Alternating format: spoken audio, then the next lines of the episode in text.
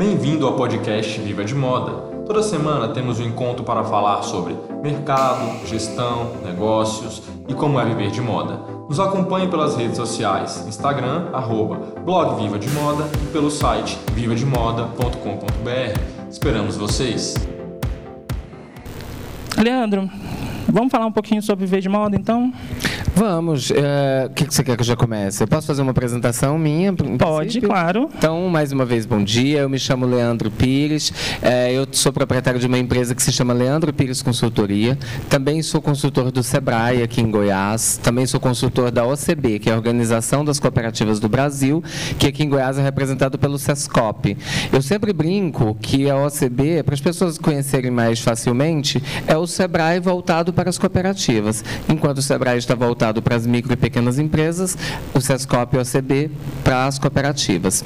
E também presta serviços de consultoria para empresas diversas, shoppings, atacadistas, e enfim. Para o blog. E para o blog também, né, que já é um cliente, que já é um parceiro. Bem, apresentações feitas, vamos chamar os convidados ou a gente vai falar sozinho por enquanto? Vamos para as nossas convidadas. Quero convidar primeiro a Dani. Dani, tudo bem? Dani Fiuza. Seja bem-vinda. Seja bem-vinda.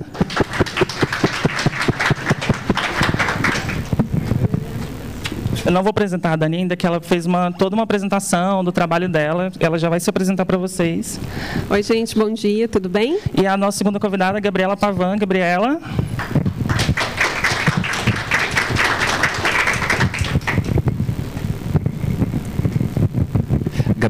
me conta uma coisa. Você é parente da Vanessa Pavan? Não. Já, Já perguntaram perguntou? hoje isso.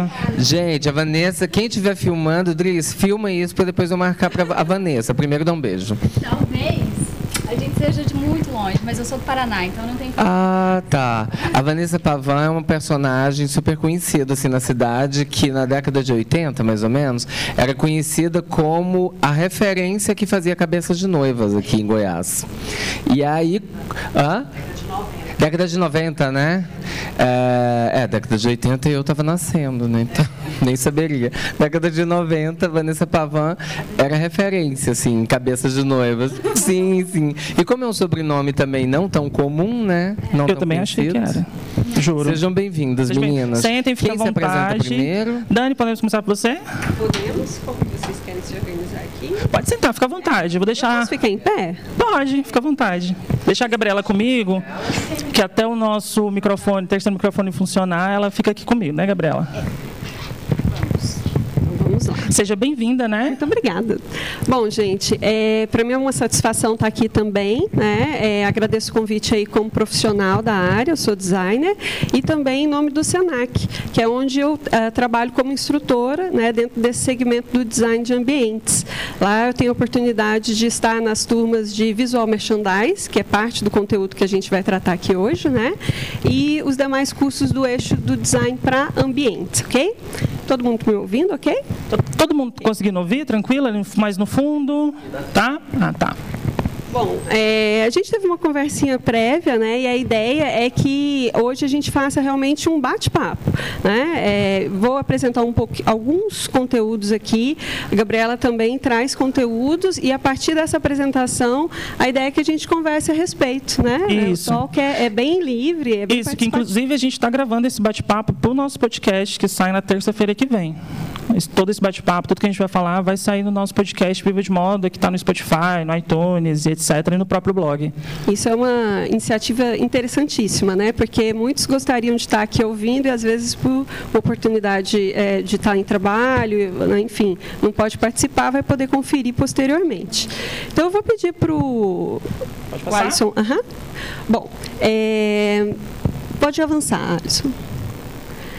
Essa é uma apresentação rápida, só para contextualizar né, é, o que, que uma designer pode fazer aí dentro desse universo uh, de visual merchandise, que é onde eu vou me recortar a minha fala aqui. Eu me formei em 2006 em design na então Universidade Católica de Goiás, hoje PUC Goiás, né? e desde então eu venho atuando dentro de um segmento de design chamado design efêmero. O que é o design efêmero? É aquela atividade de design que tem caráter passageiro. Né? Então, eventos, ah, exposições, cenografias né? e ativações de marca são alguns dos exemplos onde a gente pode ter aí é, atuação desse segmento do design. Essa é uma área que eu assim amo de paixão, né? Então, desde realmente assim da saída da, da universidade até os dias de hoje é aonde eu é, decidi me colocar. E aí, com isso, logo veio a sempre gostei muito de sala de aula também, né? Logo veio essa situação de docência. Né? Então, desde 2007 aí eu me divido como profissional da área, né? E é, em oportunidades também de instrução, de docência dentro do segmento. Vamos em frente? Vamos lá. Mas o que, que a gente vai falar especificamente hoje? A ideia é que a gente levante alguns pontos de visual merchandise e do retail design, né, que é onde a Gabriela vai trazer alguns outros exemplos uh, além do que eu trago aqui de, eh, eh, de, maneira inicial. O visual merchandise não é uma coisa nova, né? Uh, eu acredito que muitos de vocês aqui já ouviram falar, conhecem um pouco do que, que vem a ser o visual merchandise. Todavia, o nosso cenário ele está absolutamente em ebulição, né? Todas as certezas que a gente tinha em relação a, a muitos uh, ambientes onde visual merchandise acontece, eles estão se é, re, sendo refeitos. Por isso que eu trouxe de uh, imediato esses três aspectos aqui. Né? A gente precisa de fato entender o que, que são esses termos, né? A gente precisa uh, conhecer onde é que eles se aplicam, mas também a gente precisa ressignificar, né? Porque no momento em que todas essas certezas estão se desconstruindo, vamos dizer assim, é uma ótima oportunidade para a gente perceber como que a gente tem ah, maneiras diferentes de tratar de ah, áreas que já estão aí há algum tempo, né? Ok, vamos em frente. Bom, só para a gente, ah, né, é, como é, é, diria o outro, né, começar do princípio. Tá? Então, as principais diferenças e objetivos que a gente pode ter aqui para começar esse bate-papo. O que, que é realmente visual merchandise? Então, visual merchandise, ele é todo o esforço feito pela empresa, pela marca, para deixar esse produto mais visível, né, mais atrativo, para quê? Para ser consumido. Né? Então, ah, com ênfase no PDV, que é um, né, um, letrinhas aí, assim como o VDM, que a gente escuta e às vezes, o que, que é essa, são, o que são essas três letrinhas? Então, o PDV é ponto de venda. Né? O PDV é onde o visual merchandise é, alicerça suas estratégias, tá? Ah, trazendo então o produto de maneira mais atraente e vendável. E a vitrine, que é algo que muitas pessoas associam diretamente ao visual merchandise, né? A vitrine, ela é uma excelente estratégia do visual merchandise. Mas o visual merchandise não é somente vitrine, né? Como a gente vai trocar uma ideia aqui falando a respeito. Ela é sim uma, uma ferramenta poderosa de comunicação e venda do visual merchandise. PDV já falamos, né? A gente pode avançar. Então, ah, toda ação que a gente pensa para uma loja, para uma marca, estando ela na vitrine ou no interior de loja, no salão de venda, é, pode conter visual merchandise. Tá? Então, é, é inúmeras uh, apresentações que a loja vai buscar para trazer esse produto de maneira mais interessante, né, para que faça um link direto com o seu consumidor específico. É, todavia, aqui é algo que é importante a gente ter em mente. Né? O visual merchandise é algo sobre conduzir pessoas. Tá? Então, ah, mais à frente a gente né, vai tratar de alguns outros aspectos, como ah, o DNA da marca, né? como que essa ah, marca se apresenta. É, ele trata disso, né? de como ele pode conduzir as pessoas a ter uma experiência de compra dentro daquele espaço. Tá? Então, como se diferenciar através da estratégia? Né? Como decodificar uma informação para o consumidor? Né? Eu acho que a grande diferença desses dois pontos que a gente vai conversar aqui vai, vai buscar dessa situação do de, de a, a, o, o, visual merchandise como o decorrer da história da marca, né? É, mas para além de uma marca que já existe enquanto personalidade, né? enquanto essência.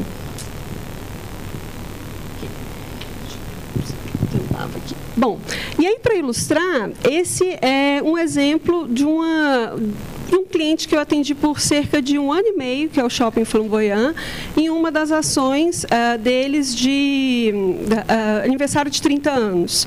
Né? Então, uh, o shopping ele tem uma série de ações ao longo do ano, dentro do cal calendário sazonal, que acompanha o calendário comercial, né? e a gente tinha aí como desafio materializar o, o, a premiação né, no momento ali do, da venda do Natal, que eram 300 mil no bolso, mais a venda venda, a, a, a, presente do Camaro, né, que era o sorteio. E é nesse momento que a gente começa a se perguntar como que o design materializa algo que é, não tem como a gente deixar presente. Né? Como é que a gente vai exemplificar, sem ser por uma foto, esse montante aí de 300 mil no bolso? Né? Então, o Visual Merchandise, ele uh, brinca muito com essa situação de conceito, né, é, matéria, desmatéria. Tá? Então, é um exemplo que eu trouxe só para começar a instigar né, a, a, as nossas questões. Podemos em frente a vitrine, né, que a gente tanto uh, disse aí que enquanto uh, ferramenta do VM, né?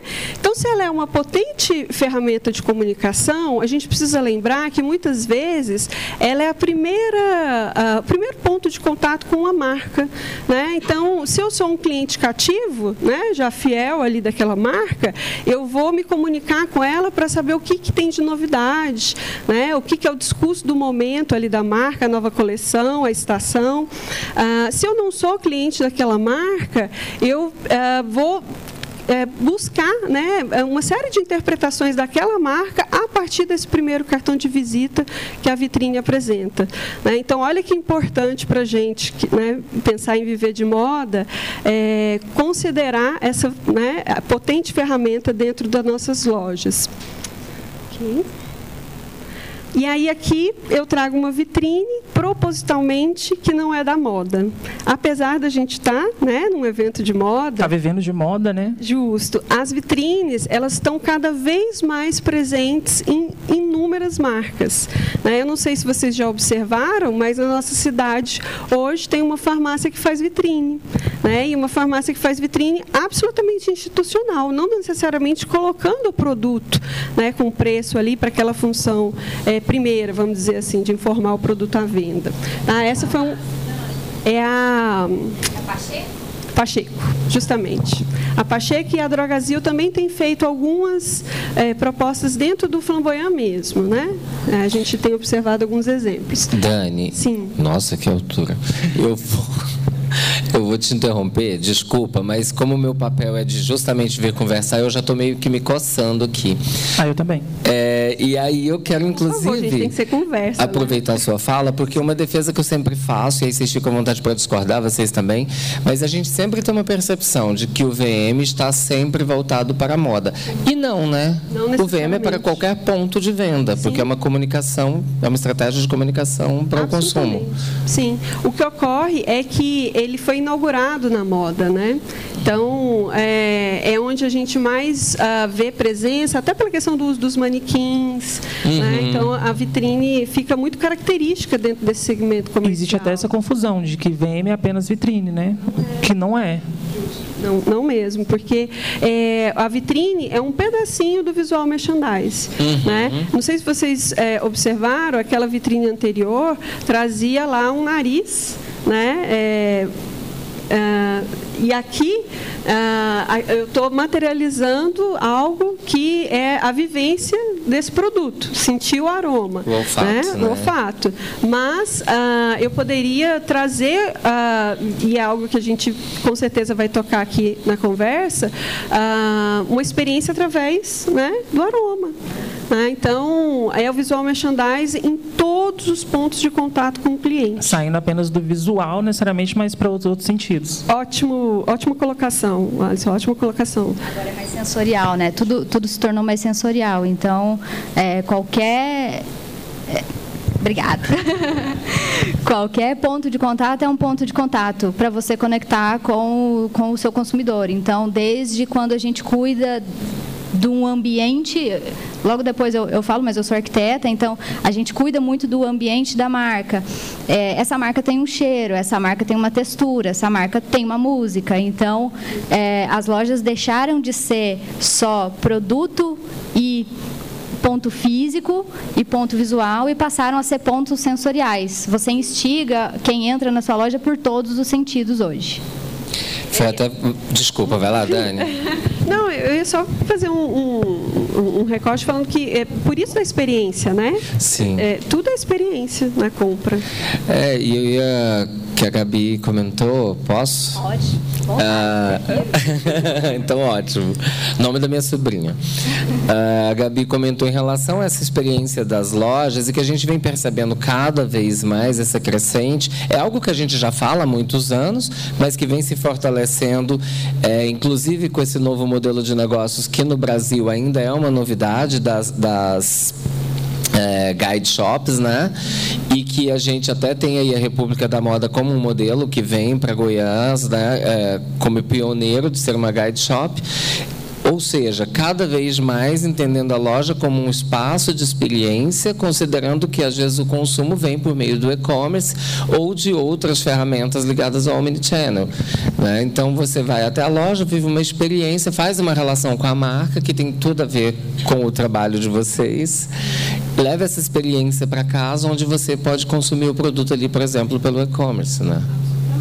Porque é, na sua fala a gente observa dois aspectos. Um é da questão estratégica, de como que a operação pensa em ofertar aquele produto para ser vendido, né? e a outra de como que essa estratégia, que é algo absolutamente mental, se materializa. Uhum. Né? Que aí que eu acho que é o corpo do design e da arquitetura se faz presente, né? em tornar aquilo ali é, material, mesmo entendendo que hoje o nosso cenário é absolutamente on-off uhum. né? Porque a gente está com o e-commerce, uh, com as redes sociais, né? A gente já vai, já vai chegar nessa condução aí, nessa para onde que a gente está caminhando. Bom, então essa foi uma vitrine feita para Iluminato, né? Que é uma loja aqui uh, em Goiânia que trabalha com iluminação e que estava fazendo 15 anos, né? E aí a gente fez essa e que diga de passagem é super importante no Justo. processo de VM, né? A iluminação. Absolutamente, é um outro aspecto uhum. que não pode ser desconsiderado né? E aí a, a, é, foi trabalhada a Lolita, que é uma, um design assinado, né, de luminária, por isso, né, dessa mocinha singela aí. Bom, então já caminhando aqui para minha conclusão, é, o ponto de venda é, vai ser realmente onde a comunicação da marca e a organização do produto, né, que eu estava até conversando né, com a Débora ali, é, é tão é, importante, né, porque também a, a maneira como esse produto está organizado, a maneira como ele está exposto é determinante para uma experiência, para uma compra, para uma comunicação. Né? É, e é por isso que a gente diz que no PDV é, é onde é o único lugar dentro do canal, dos diversos canais né, dessa Omnichannel que o consumidor realmente é, pega, toca. Né? É, se for cheiro, sente o cheiro. Se for comida, sente o gosto. Né? Então, é um, um, ponto muito importante que a gente uh, não pode desconsiderar. E aí, para ilustrar, é, eu trouxe aqui um exemplo de uma ação que a gente fez agora já lá dentro da, do SENAC, né, com a turma do design de interiores, onde eles tiveram como desafio final da, do curso deles, né, técnico em design, uh, pensar em diferentes pontos de venda dentro é, desse uh, gigante aí que é a Leroy, né, para ofertar, apresentar, melhor dizendo, as novas uh, tendências, né, então de 2017. Então, cada aluno recebeu aí né, essa uh, ponta de gôndola, vamos dizer assim, né, para apresentar produtos e tendências presentes dentro do que foi apresentado para eles é, pela equipe da Leroy, que foi um case super bacana, porque eles realmente se vestiram aí nessa questão né, de atender o cliente, de sentar na mesa, né, ouvir o briefing né, e realizar, e isso ficou exposto por cerca de 30 dias né, é, aqui na Leroy ao lado. E mais uma vez foge do moda roupa, né? O mais interessante disso, que é um Desculpa, banheiro. Eu não vi? É, mais uma vez ele sai da moda roupa, né? Sim. É, aqui a, a Leroy, ela é assim, uh, muito ampla na oferta de produtos, né? Se eu não me engano, mais de 8 mil itens, é uma coisa bem grande. É, então, uh, a moda, ela com certeza foi pioneira, mas essa questão de, de é, observar as tendências, ela chegou em diversos segmentos. Né? Ela não ficou só é, restrita à moda. Então, o que a gente viu aí do cobre rosé, que tanto nos acompanhou uhum, nas tendências uhum. né, na moda, ela chegou e chegou ainda, a gente ainda encontra aí, né? Nos... Se encontra, né? Muito ainda. Justo, né? Então. E, a, e, o, é, e a é junção do rosé com os elementos mais rústicos, né? Sim. Então, é algo que a gente vê acontecer na moda e em, nos outros mercados Sim. de consumo também. Né? O que eu até gosto muito de, de, defender a ideia, que é algo que a gente também vem sempre discutindo, de que, na realidade, moda não é vestuário há muito tempo, né? que moda é comportamento.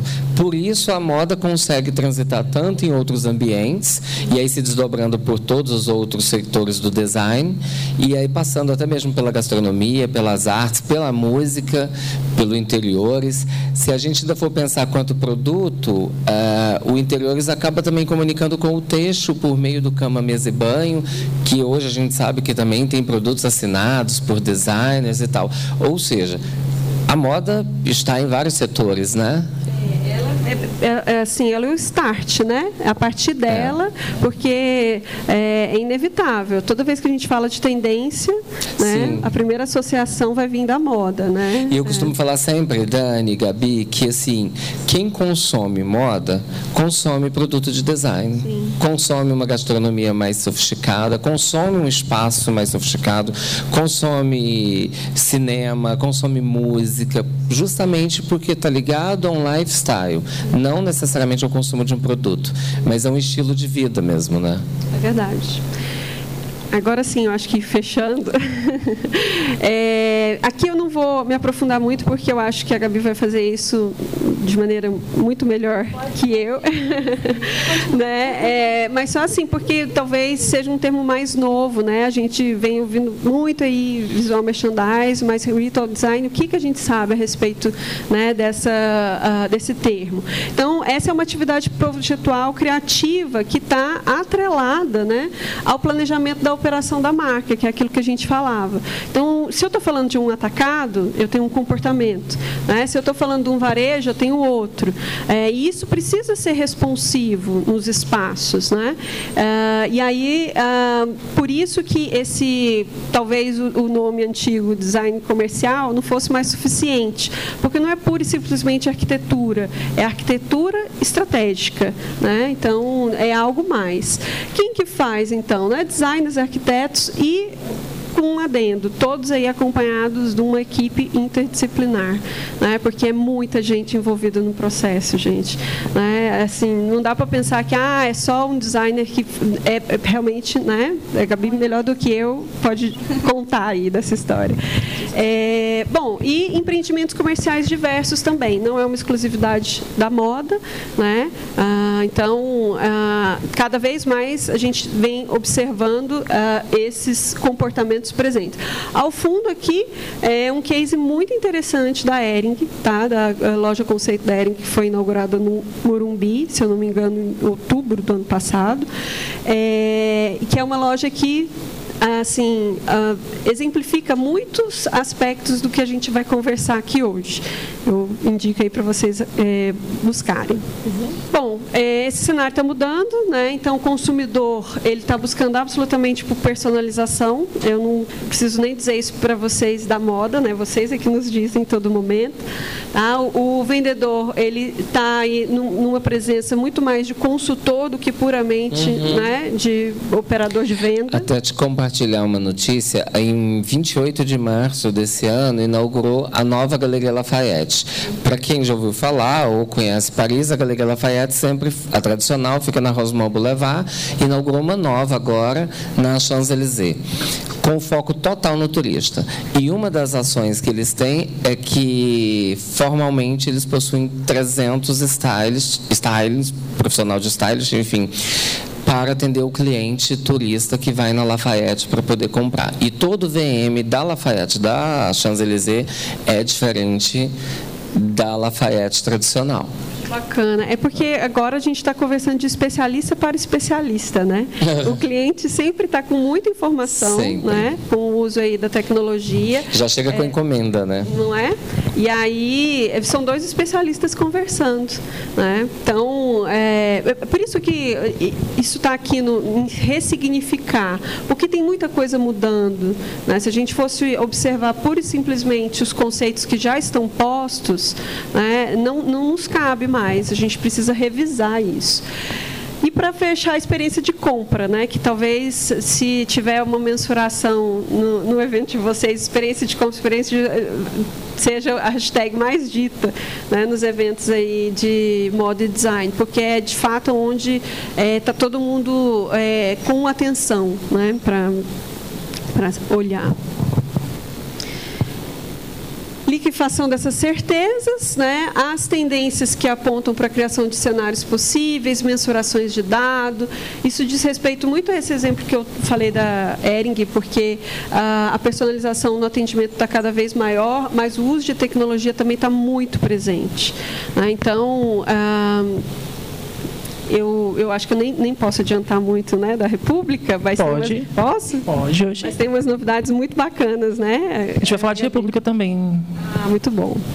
Uh, sustentabilidade né, e genuidade, eh, quer dizer, ser genuíno.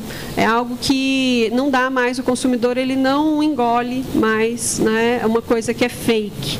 Então a gente precisa ter esse compromisso com o DNA da marca também. Uh, o Ronaldo Fraga, pode avançar, por favor. Ele trouxe uma frase que eu acho que né, fecha bem essa, esse primeiro momento aqui, né, que a loja ela deve ser pensada como um lugar mais humanizado, mágico, de venda, né, de desejo, de festa e de repente de compra de roupa, de produto, no caso. Tá? Então, isso aqui é algo para a gente pensar muito. É, essa fala dele foi agora no sexto Congresso Brasileiro de Varejo, porque é para onde as lojas estão caminhando, independente do segmento, né? para ser um centro de entretenimento que ocasionalmente oferta a venda. E, e é curioso, gente, porque é, esse misto de tecnologia naturalmente vai colocar a gente nesse comportamento de consumir sem sentir. Né? Então você está lá se divertindo, você está achando muito bacana e quando você vê que você chega em casa, né, fala, nossa, eu gastei isso, nem vi que eu gastei isso, porque eu estava me divertindo. Né? Então é, é, um ponto de interesse aí, sobretudo para os nossos empreendedores, os nossos lojistas. Obrigada. Obrigado, Dani. Pessoal, aí no final do bate-papo a gente vai abrir também para perguntas. Se alguém tiver, já quiser ir pensando nas perguntas, fiquem à vontade. Bom dia, pessoal. Eu sou a Gabriela, pode me chamar de Gabi, à vontade. É, primeiro eu queria agradecer o convite do, do VDM e também a República, né, que está por trás disso tudo. Eu já vou pedindo desculpa porque eu não tenho a didática da Dani né? Eu sou, eu acho que eu, eu acho mais fácil fazer projeto do que fazer palestra, mas a gente é tenta. Mais difícil, gente. A Gabriel tá. A, a é gente tenta. Bom, é, para quem não me conhece, é, eu sou arquiteta, eu tenho especialização em retail design e visual merchandising também. Ah, eu faço parte da Enredo. A Enredo é uma consultoria de branding. Eu acho que a Enredo muita gente já ouviu falar, né? De mim pouco, porque a gente trabalha muito a parece pouco. Mas. É, e a Enredo existe há sete anos no mercado. Nós somos goianos, né? É uma, é uma empresa genuinamente goiana, tá com expansão para São Paulo. E há quatro anos a gente incorporou dentro da empresa a, um departamento de retail design, porque a gente acredita e que que tudo é integrado. Assim, hoje ninguém mais faz nada sozinho, o designer não faz o trabalho dele sozinho, o arquiteto também não faz, e a gente tem um entendimento de que quando junta diversas pessoas com diversos conhecimentos diferentes, o resultado final é muito mais interessante. Então, eu vim aqui falar sobre retail design, vocês já deram alguns spoilers do que eu vou falar um pouquinho. Acho legal, porque o bate-papo fica mais interessante. É, e eu trouxe vários cases que não são de moda. Legal. Que a gente. É, todos Ali... os cases que eu vou apresentar aqui são, são cases nossos. Aliás, estou adorando, é. viu, Gabi, de saber. Não, sério, vou te contar o que, que eu estou gostando de saber que você, quanto arquiteta, é também especialista em VM, porque a gente vê muito arquiteto que não conhece de VM. Exato. E aí não estou querendo de maneira alguma desmerecer esses profissionais, mas só entender que às vezes clientes nossos da indústria da moda contratam arquitetos pelo simples fator de ele ser arquiteto para ele poder montar a loja dele. É. Só que aí eu sempre falo, gente, contrate preferencialmente um arquiteto que entenda de VM, né? Que tem um outro olhar, porque não é só ir lá e fazer bonitinho, uhum. colocar no amarelo, que é a cor né? Da Sei moda. Lá. Que a Pantone é, tá falou que é a tendência. então, assim, parabéns, viu? Estou muito feliz de saber que. E ao mesmo tempo eu vejo a Dani também ali no interiores e tal, estou adorando. Não, eu, eu, acho que hoje é tudo muito interligado, assim. E eu acho que a gente tem tanta informação de todos os lados, a gente está tá meio à beira da loucura, né? De tanta informação, de on e off, inclusive. Absolutamente. Que a gente acaba, de certa, for, de certa forma, se nichando para você conseguir fazer algo bem feito e, e faz aquilo, mas o entendimento de tudo que a gente faz precisa ser muito macro. Então, a gente precisa entender é, eu, eu até, quando fui me vestir hoje, pensei, eita, será que eu vou com a roupa certa? Porque a gente precisa entender de tudo um pouquinho, mas eu não sou, é, eu, eu, vejo moda pelo Instagram, eu não vejo moda, não estudo moda, mas eu faço lojas para moda, então um pouquinho a gente tem que entender de tudo, né? É, e, e, vamos começar. Retail design, né? É uma palavra difícil, tá super começando a ser conhecida, ela não é tão conhecida assim, embora já exista há algum tempo. É, no nosso entendimento, eu, eu, não sou tão didática, como eu falei, mas eu vou trazer muito percepções nossas, da enredo e minha. É, retail design é comportamento de compra para a gente. Não é sobre loja, não é sobre uma loja bonita, é a consequência do comportamento das pessoas traduzidas num espaço. Então, a, hoje a gente está vivendo Uh, o século da produção em massa. A China está tomando o mundo com produto, muitas coisas viraram commodity. Qualquer loja que você vai, vai vender um produto muito similar ao outro. Então, é, como que a gente se diferencia né, é, nessa produção em massa? Né? O porquê que eu estou comprando a, a blusa X se a Y é muito mais barata e é quase parecida? Né? É, isso nos faz repensar até essa explosão explosão de, de produto, de informação que a gente tem. Você falou sobre é, as lojas agora elas têm consultores, né? não mais vendedores. A Apple contrata só, só fãs da marca. Por quê? Porque estava acontecendo, e acontece em, em, vários, várias lojas. Ah, eu que vou comprar um, um, iPhone, eu entendia mais sobre o iPhone do que o próprio vendedor. Porque a gente está carregado de informações, as informações estão muito fáceis. Então a Apple passou a contratar só fãs da marca para que não necessariamente, não necessariamente venda, mas para que você consiga ter um diálogo com, com quem você está vendendo, né? E, o produto. Os vendedores vão ser embaixadores da marca, vão, né? Então vão. ele pode não trazer aspecto técnico, mas ele conta. Ele se empolga tanto quanto, né? Que é de interesse também, né? Exato. Bom, pode passar. E nessa explosão de, de, de marcas e produtos informações, a gente tem contato com 6.500 marcas por dia. E a gente acha que isso é um número absurdo, mas se vocês abrirem a tela do celular de vocês, ali pelo menos já tem umas 30. Se a gente começar a olhar ao redor aqui, é, na, nessa própria sala, a gente vê a Estácio, a gente vê a, o, o, Messenger, a gente vê o Chrome, a gente vê a Lebrinha, o VDM, uh, a água, a Apple, a Samsung, a gente vê muita. E o porquê que a gente escolhe desses 6 mil e 500 marcas, 10, né? O, o porquê que a gente se identifica com essas marcas que uma chama mais atenção e a outra não. É, e aí eu trago as minhas cinco, cinco percepções pessoais sobre o retail design. É um entendimento nosso, é uma construção de, de pensamento que a gente tem dentro da Enredo. E aí eu começo a falar que vocês já, já, já puxaram o fio aí, uhum. de que tudo é moda. Tudo é moda tudo é moda. Ainda bem que eu não falei é. bobagem. Não, nem eu. É, moda não é só o que a gente veste, não é só o que. Moda é o que a gente come, é onde a gente vai, moda é o que a gente tem dentro da nossa casa, o sofá que a gente escolhe, o celular que a gente compra.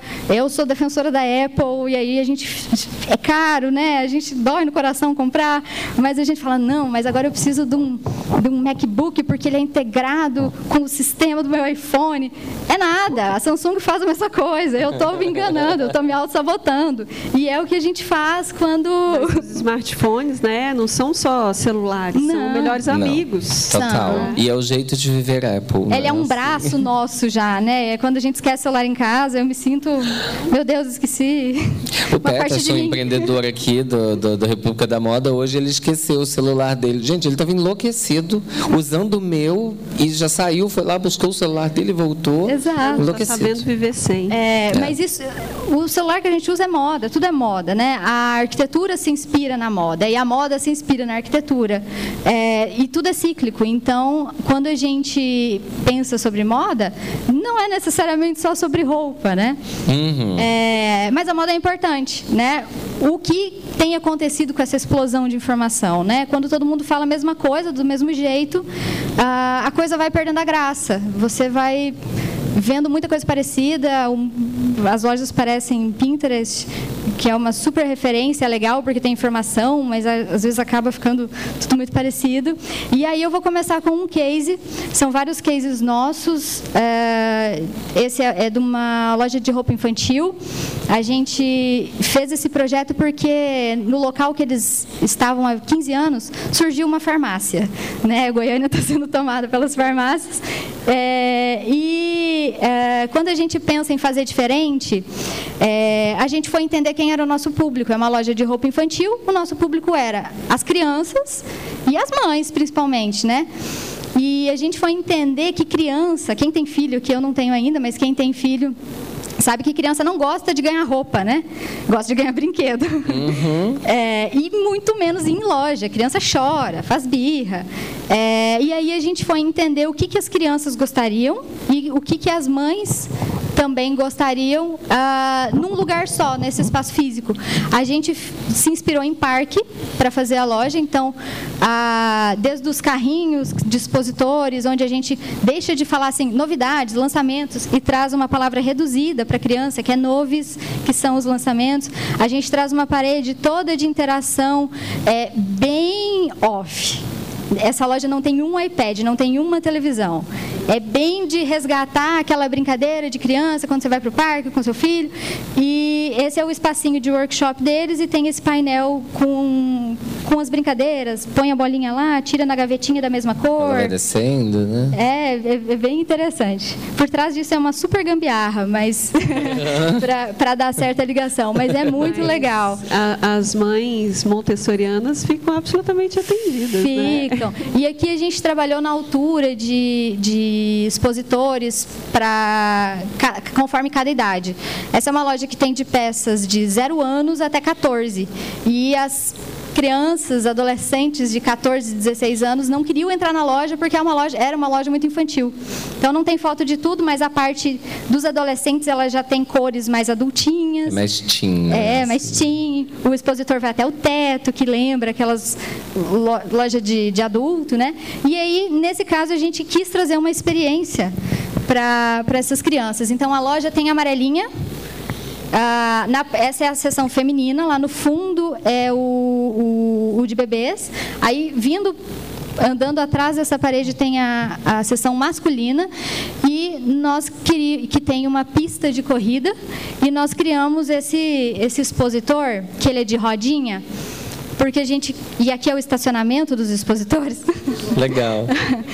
Porque a gente queria proporcionar uma experiência de diversão para a criança que compra é, então, essa, essa ararinha de rodinha, a criança se, se autocompraria suas roupas. Ela andaria com ela pela pista que tem ali atrás. E ela ia separando as roupas e essa arara ela encaixa dentro do provador. Então, ela, ela mesmo começaria a ter uma autonomia de escolha do que, que ela quer usar, uhum. do que, que ela quer vestir. E trazendo a criança para dentro do, do processo de compra, né? Para ela não achar que, que roupa é chato ou que ela prefere brinquedo. Comprar seria uma brincadeira. A, a gente planejou isso, né? E tudo que a gente planeja, a partir do momento que é lançado ou vai para a rua, as, é o comportamento das pessoas que tomam conta. Então, existem coisas que a gente não prevê. É, o carrinho funciona, só que ele funciona além do esperado. Deixa eu voltar. Só para eu entender o que, que aconteceu com esse carrinho. Esse carrinho tem essa caixinha embaixo, que é para colocar sapato. Né? Era. As crianças entram dentro desse carrinho e as mães puxam elas dentro da loja. Então ela, ela acabou que superou o entendimento que a gente tinha de uma arara de rodinha. As crianças passaram a brincar com a arara. Era para elas comprarem, mas elas estão brincando. E, e quando a gente fala também em é, comportamento, isso aqui é um escritório, é um hub de inovação do agronegócio. Então, quando a gente pensa em agro, a gente pensa em mato, em verde, e pensa... Em mosquito? É, é, em mosquito? Em mosquito, mas isso é em Goiânia. Uhum. É, é, o primeiro do Centro-Oeste, nós fizemos a, a marca, posicionamento e depois a ambientação de marca. E eu trago isso de por que, que a gente, é, como a gente pode trazer para esse pessoal do agro, ah, por exemplo, um chopp. É um detalhe tão bobinho, mas eles têm chopp, é, acho que depois, do, depois das seis da tarde é liberado, mas eles têm mesmo a chopeira e a gente trouxe para a ambientação uma conexão, uma ligação. Vai um chopp? Ao invés de escrever só chopp ou deixar a chopeira ali largada, você acaba integrando as pessoas né, no espaço. E outro exemplo que a gente trouxe, que é o de fazer diferente, é... eu vou aproveitar que está tá difícil de ler. Alguém tem ideia do que, que, do que, que é essa fachada? Nem ideia, né? Muita gente pensou que era uma boate mas é uma é em Senador Canedo, foi inaugurada há duas, três semanas. Essa fachada é de uma loja de internet de fibra ótica. E a gente trouxe uh, um material para a fachada que faz alusão a, ao produto. É um poli... policarbonato. Obrigada. policarbonato e quando uh, a gente pensa em fibra ótica, é uma internet mais rápida, é uma internet que, que, que, o serviço dela né, é diferente dessas internets que a gente morre de raiva. E à noite, com iluminação, a fachada se transforma. Ela passa a ter o degradê que a marca tem. Então, é uma fachada mutante. E isso a gente pensa de... Associa, né? A fibra ótica por conta da mudança de cor, Por conta né? da mudança de cor, exatamente. E o material nos proporcionou isso. Então, a gente trouxe ele para para o primeiro ponto de contato, de fato, que é uma fachada, é uma vitrine, né? É, e dentro da loja a gente tem uma pegada industrial.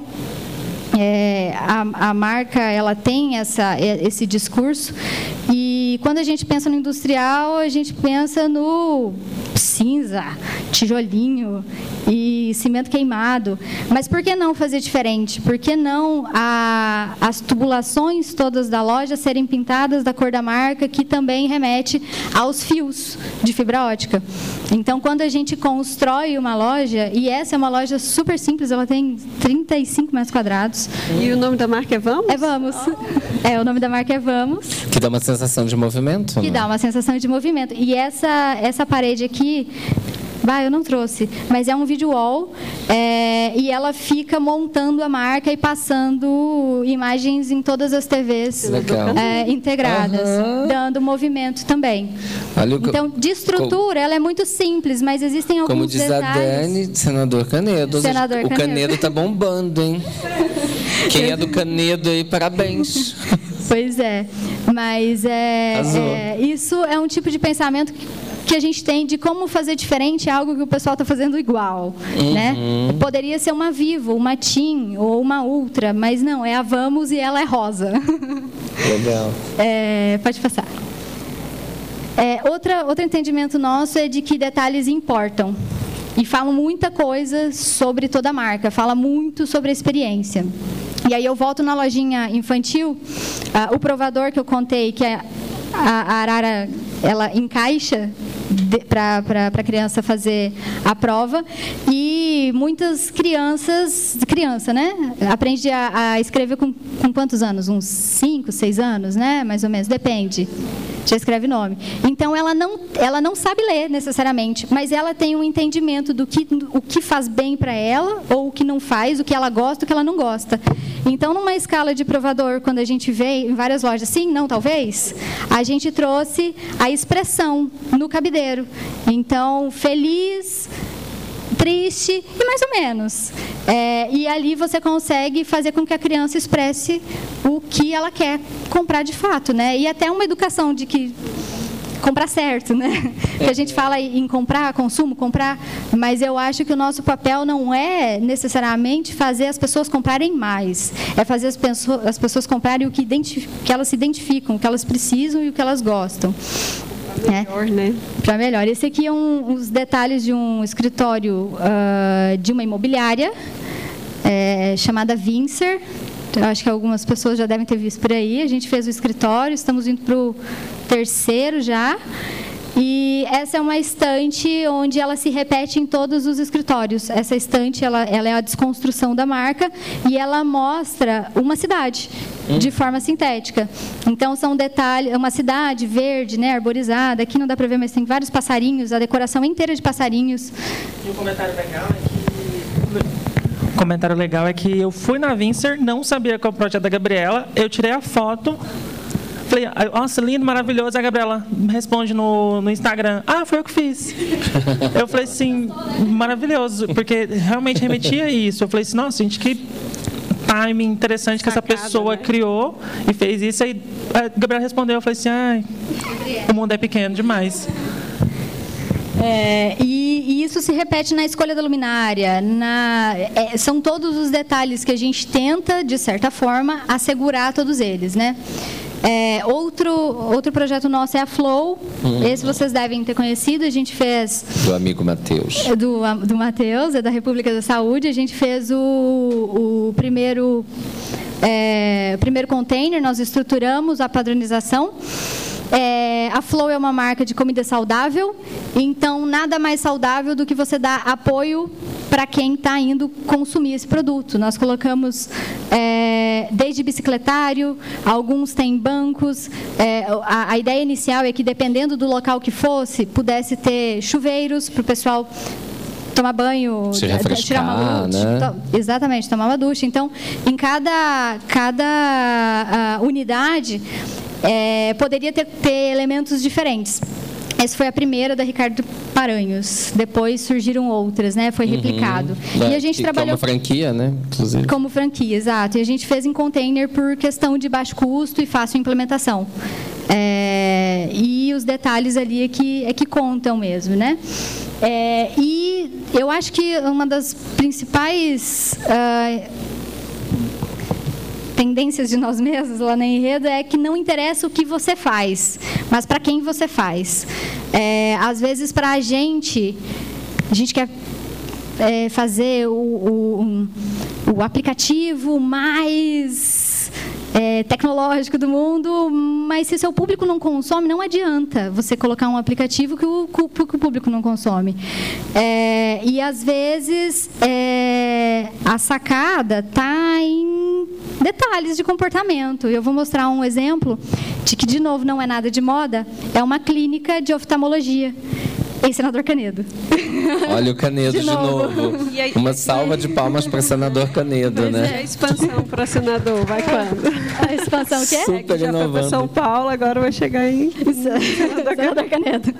pois é, dá para criar um enredo lá já. Total. É uma filial. É, é, essa é uma clínica de que se chama Olha de oftalmologia. Uhum. ah, e a gente tem, eu tenho duas coisas para falar sobre essa clínica.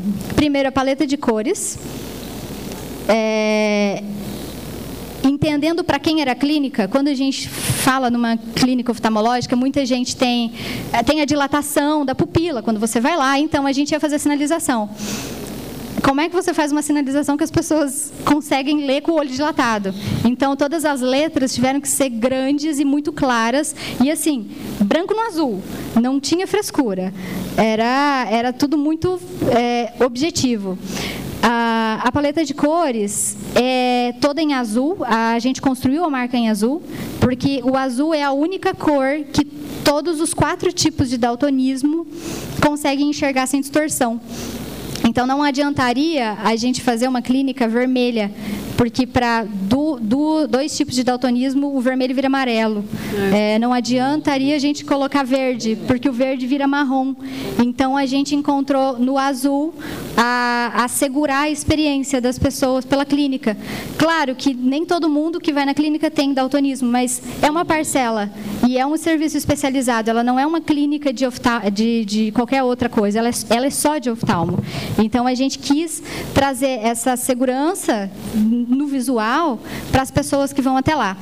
E outra coisa que a gente descobriu é que as pessoas têm me muito medo de fazer cirurgia de oftalmo. É, essa vitrine, e aí a gente tem uma vitrine, Dani, ela é a sala de cirurgia. Eu estava tentando entender. Essa, é, essa clínica fica numa galeria é tipo o shoppingzinho lá de Senador Canedo. Uhum. E muitas pessoas têm medo de fazer cirurgia, porque você está com o olho dilatado, você não vê o médico, você não vê ninguém, e você não pode ser acompanhado de forma alguma. Então, foi criada essa vitrine que dá acesso ao corredor. É uma opção da. Só faz uma cirurgia por vez, né? Nessa, nessa sala de. Aqui tem a, a, a equipamento, o né? equipamento. É, a pessoa que está fazendo a cirurgia tem a opção de querer ser acompanhada por um parente através da vitrine. Alguém pode acompanhar a, a cirurgia sendo feita. Se ela não quiser, baixa uma, baixa uma persiana que bloqueia tudo. É uma persiana com o grafismo da marca, que aí fica super bonitinho também. Mas foi um, um entendimento que a gente teve do comportamento das pessoas, que nos fez fazer uma vitrine na fachada de uma sala de cirurgia, que é algo super restritivo, né? Todo mundo tem medo, enfim, mas como as, as, cirurgias de oftalmo são hoje todas tecnológicas, você não vê sangue, você não vê nada, é, é laser, né? Então nos possibilitou fazer isso. E também que, que, lembra até um conceito das cozinhas abertas, né? Quando lembra, começaram. Lembra? É. Quando e, a gente que ninguém olhava para a cozinha assim, né? Hoje em dia virou brand você é. ter a cozinha e aberta. E remete à transparência, né? É, também. você está sendo assim, transparente com o seu cliente, está mostrando, está mostrando. É. É. E aqui é o corredor mesmo? É o corredor, é ela fica num segundo piso, né? Eu achei que era um corredor interno, mas é o corredor para o É o corredor pro, assim, para o corredor. Para o corredor. As pessoas é, passam aqui. Aqui né? tem a, a Cicobi, por exemplo. Ah, tá. Tem passantes Entendi. aqui. Entendi. É, é, um fluxo baixo, bem baixo. Uhum. Mas tem. Tá. É, e uh, sobre, de novo, detalhes, né? É, e, e, e o entendimento para quem a gente está fazendo, volto à loja de, de criança, é, na ala de bebês, é colocar uma cadeira de amamentação. É algo tão uhum. simples e que quase ninguém faz, né? Você está numa loja especializada em roupas de bebês. É, muitas mães deixam de ir às vezes na loja porque não tem o suporte é, mínimo. Então Quantas a gente proporcionou mães hoje isso. frequentam shoppings pelo atendimento do é, é, Consultor. é, não, perdão, oh, gente, fugiu. É, trocador, Sim, né? o trocador Exato. ali, sei. Então, assim, muitas lojas não têm, né? Então, as mães falam, ah, eu vou no shopping porque lá eu tenho Tem estacionamento. esse suporte, né? Então, Eu, eu até fui em um café, não vou fazer merchan porque eu não estou ganhando para isso. Então não vou contar. Mas eu fui em um café na cidade é, há pouco tempo atrás e é alguma coisa que já vem se repetindo, principalmente em outros grandes centros. Mas eu achei mais uma vez muito bacana quando eu fui no banheiro masculino ter um trocador no banheiro masculino. bacana, né? É muito e que legal. aí a gente traz isso não só pela pegada de que homens e pais também cuidam dos seus filhos, mas até mesmo se a gente trouxer o olhar para a questão da identidade de gênero, que vem se expressando cada vez mais. De que filhos não necessariamente são para casais heteros, heterossexuais, que aí é a mãe que vai fazer a troca, enfim. É, troca de neném pode ser feito por humanos Exatamente. e não por gêneros, né? Então, tem trocador em qualquer lugar. E tem tudo a ver. Sim. Tudo a ver. Deveria ser regra isso, né? Ter Deveria ser estrutura regra. mínima em todos os locais e não tem. E, e que eu acho que essa fala vem muito no início com a fala da Dani, dessa história de que o mundo está se mudando cada vez mais, está muito rápido, e a gente precisa estar muito atento a isso, para poder trazer esse olhar para dentro dos empreendimentos, quer sejam dos nossos empreendimentos ou dos empresários nossos clientes, né? Exato. Porque o- no final é tudo humano, né? Então, se a gente não observar o comportamento humano, a gente não vai conseguir ter esses espaços bem né, colocados. Exatamente. E isso impacta E, na e é, receita. e é engraçado porque Né? os espaços são feitos de pessoas para pessoas. Então, existem coisas que a- a- o, o que eu falei antes ali de que não interessa o que você faz, mas para quem você faz, às vezes pode ser coisas muito óbvias e que não estão sendo feitas. No caso da cadeira. Como é o né? caso da cadeira de amamentação numa sessão de bebê de uma loja que só vende roupa para criança.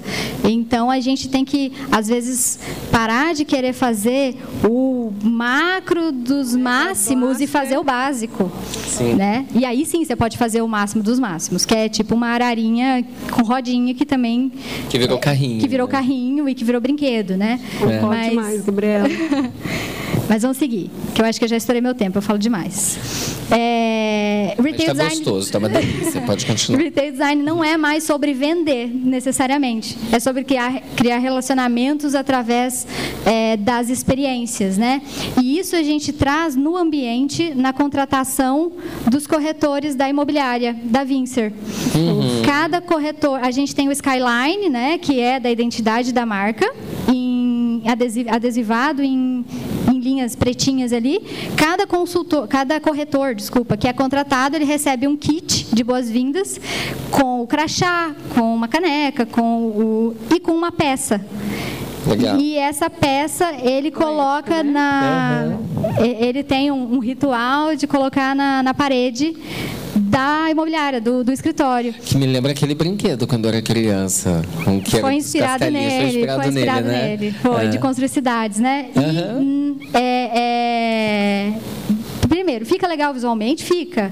Mas a sensação que você Lindo. passa de pertencimento para quem você está contratando é muito além do visual. É, da mesma forma, quando a gente fala em, em experiência, né, conexões, todo mundo está sempre colocando agora, a gente não desliga mais, né? A gente coloca, senta no lugar que tem uma tomada perto, né? É, e isso é algo que veio lá da Vamos, a estrutura que tanto, estrutura de tubulação que tanto serve para passar a, a energia das TVs, das luminárias, ela também é uma tomada, né? E é um detalhezinho, fique sempre ligado. Afinal, você está comprando uma internet, né? Então, você precisa do, da bateria do celular. É, e voltando agora, eu vou mostrar a fachada da- do hub. Essa é a fachada do hub. Uma foto muito mal tirada, me desculpa, fui eu. É, e, e esse hub ele veio para fazer diferente de tudo que estava sendo feito para o agronegócio. Onde é que fica? Hã? Onde é que ele está? Perto do setor aero, de aeropo- é, perto do aeroporto antigo? Ah, no Jaoli. No Jaó. É, ao lado aqui é a Ciagre. A Ciagre é a investidora do, do, do Conexa. Pasme que isso é um hub de, agro, de inovação no agronegócio. Né? Não é verde. é um verde, a gente chama de 4.0, que é o verdinho que está lá no fundo da fachada degradê, que nós inventamos uma fachada degradê, aí a gente vai executar depois, né? Com os fornecedores, tentando fazer as coisas saírem do papel. É difícil, mas a gente consegue. E aí lá dentro a gente tem um, um espaço de relaxamento. É, onde, de novo, você cria conexão com quem está usando o espaço. Então, não é mais um espaço de trabalho necessariamente, é um espaço de apoio para quem está trabalhando lá. Né? Uhum. Funciona como um co-work. E aí eu vou trazer, dar só um gostinho da República da Moda. É, é um projeto. das vitrines. Tem aqui o Peterson, a Dani, o Fábio, o Alisson, né? A gente está nessa labuta faz tempo. E é, ela foi uma loja toda pensada em detalhes e em experiência, né? É uma loja é, com conceito omnichannel, então você compra no espaço físico e depois pode receber em casa, você compra pelo aplicativo, você tem diversas uh, dentro da loja espaços de experiência. É aqui no Estação, em outubro, visitem. É, e a gente pensou uh, numa experiência de varejo para quem compra em atacado, né, Peterson? Foi, o nosso, foi a nossa frase inicial aí para a concepção desse projeto. E, e, a gente acredita muito que as conexões que a loja vai proporcionar para os usuários é, vai ter uma, uma relação duradoura aí, porque você vai resolver sua vida de quem compra vende e vive de moda num só espaço. Olha só que legal. E olha como é comportamento, né? Conhecendo o projeto, a primeira pergunta que eu fiz foi: mas vende só para varejo? Uhum. Não tem jeito de comprar? Assim, vende só para atacado, é, não atacado. atacado, perdão. É, porque né, é, é, sucinta muitas experiências interessantes. Exato. Não, e vai ser um passeio. Que... A gente acredita muito que a loja depois vai ser um passeio para quem está é, aqui. É isso que eu ia comentar. Quando a Gabi é. falou de você vir conhecer, eu para mim já ia até convidar a Gabi para vir passar o dia.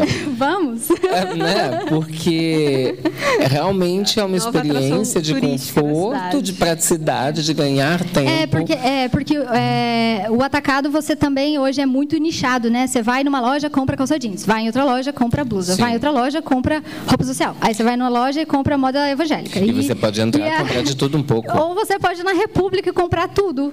É. De todos os lifestyles. É, ela tem né, criado pela equipe de VM da loja é, todas as categorias, o mix de produto dividido por lifestyle, por... E, sem puxando e é uma carrinho, loja de né? departamento. Oi? E sem ficar puxando carrinho. Sem ficar... Nesse caso, não. Você... Aí é que está. A experiência ah. dessa loja é muito diferente, porque você vai é, então, comprar pelo QR Code. Não, não precisa né? ficar puxando ficar carrinho. no meio da rua, debaixo do sol, procurando loja. Exato. Você vai estar com, com o celular ou o tablet na mão, passeando pela loja, comprando pelo QR Code e no final fecha a compra e vai embora, recebe em casa.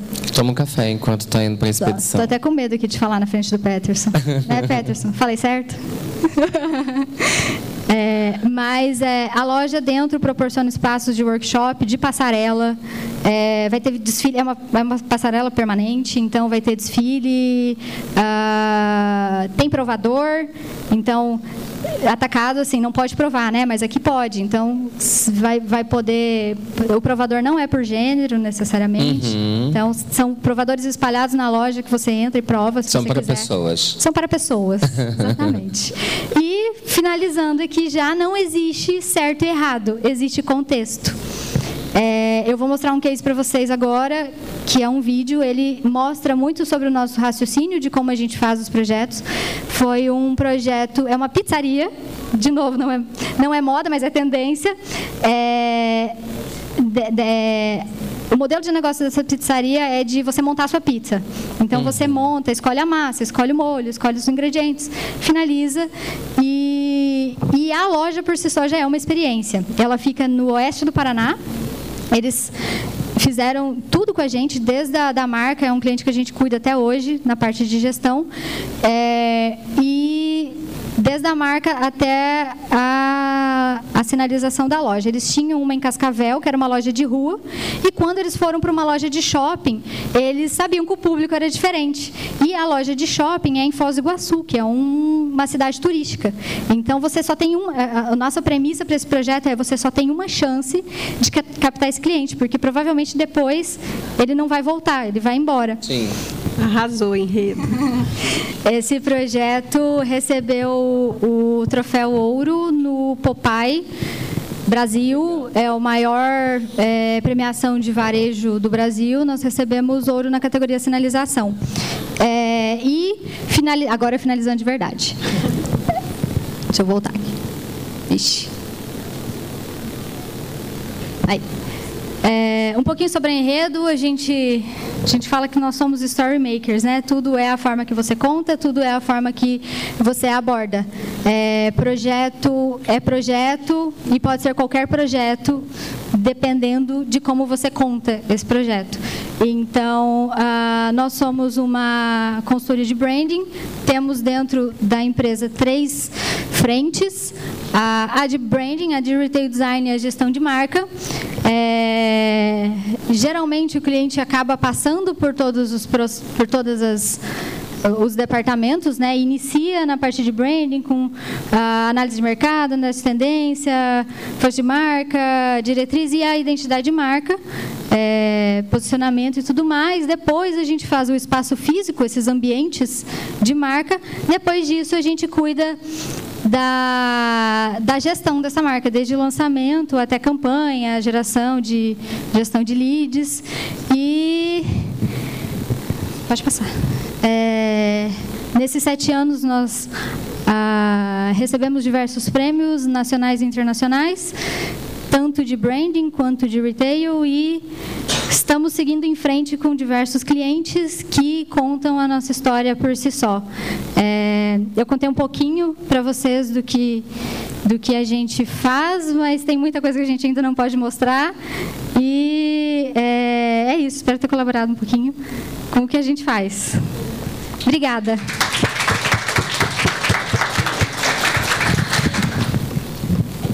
Sem palavras. Com tudo que eu vi das meninas. E aí, acabou o evento. Gente, obrigado. Uh, nem tem mais perguntas, as duas apresentaram tudo. Olha, enquanto eu formulo as perguntas aqui, meninas, eu quero só fazer mais uma vez um depoimento, tanto para você, Dani, quanto para a Gabi, para todo mundo. Eu sempre comento que se o empresário soubesse a importância vou chamar de ferramentas do retail design e do, e do VM para o seu empreendimento, eu acho que as pessoas tinham que estar correndo, vocês tinham que estar enlouquecidas porque não dá conta de atender porque eles ainda não perceberam ainda né, a importância disso dentro do ponto de venda. O poder real, né? Sim, o quanto isso pode contribuir para o consumidor, né, assim, para consumir mais, potencializar o consumo, a fidelização do cliente e tudo mais. E talvez pelo acesso do Pinterest, entre outros, aí isso acaba banalizando, né? Todo mundo vai lá e faz por conta própria a sua lojinha bonitinha. Exatamente. Mas é o que a Gabi falou, né? Não é só ser uma, um, um, rostinho bonitinho, uhum. né? Tem que ter conteúdo, tem que ter comportamento para segurar o rostinho bonitinho. Com né? certeza. É, eu acho que precisa ser assertivo, assim. Quanto mais a gente estuda para quem é o, o que a gente está fazendo, e a gente estuda mesmo, na, na enredo, uh, como para a nossa área, que é a área de arquitetura, de retail, né, dentro da empresa, a gente recebe muito material. Uhum. Então, desde um material de pesquisa de mercado, de concorrente e de tendência, é, eu acho que a nossa função é como que isso vai para a rua, né? E é só estudando que a gente consegue fazer. E cada projeto é um estudo novo. É, cada projeto é um projeto, começa tudo do zero. É, raramente não tem essa, tipo, ah, funcionou para esse projeto, vai funcionar para esse também. Não, não funciona. Uhum. Cada um é cada um. Até um ponto que eu falo muito sobre, já que a gente falou de república e mostrou um ponto de república, é, o projeto da República, quando a gente foi criar a parte de VM, não, não existe isso. Não existe VM para atacado, multimarcas, com, life, com quantidade de É lifestyles. Ressignificar. É ressignificar. Tá rolando. A gente trouxe, traz isso que a gente gosta de falar, que é trazer a referência do varejo, trazer uma experiência de varejo que as pessoas estão habituadas, mas com uma pegada diferente, com uma forma diferente de expor, com um produto também diferente, uma forma de vender diferente. Então não existe. E quando a gente traz o estudo disso para trazer para a composição de verdade, é muito complicado a gente criar isso do zero, mas é muito bem, quando a gente vê isso funcionando, é outra, outro parâmetro. A gente tem um mercado que precisa disso e a gente Inclusive tem que. de, de quebra de paradigma, né? Sim. Sim. Agora, isso que o Leandro traz é uma questão muito importante assim, para o nosso cenário. A questão do empreendedor, muitas vezes, entender é, isso como custo e não como investimento. Sim. né? Então, assim, é, se a gente for fazer uma enquete, aqui mesmo, né, no shopping é, da, da Estação da Moda. É, quais são as marcas que pensaram numa estratégia pontual, assim, que a gente já disse aqui que vitrine é um dos aspectos de VM. Quais foram as marcas que pensaram numa estratégia de vitrines ao longo do ano? Vou fazer vitrine Dia dos Pais, ah, enfim, dependendo da marca, Dia das Crianças, Natal. Quer dizer, é, o, o empreendedor local ainda entende muito como um custo, não como, Como um um investimento, investimento. né, que traz retorno. E né? por não compreender isso e não ter isso como estratégia, eles não planejam, portanto não fazem. Quando fazem, querem sangrar os profissionais que estão envolvidos ou fazer algo meia boca na última hora, porque ele não planejou. Né?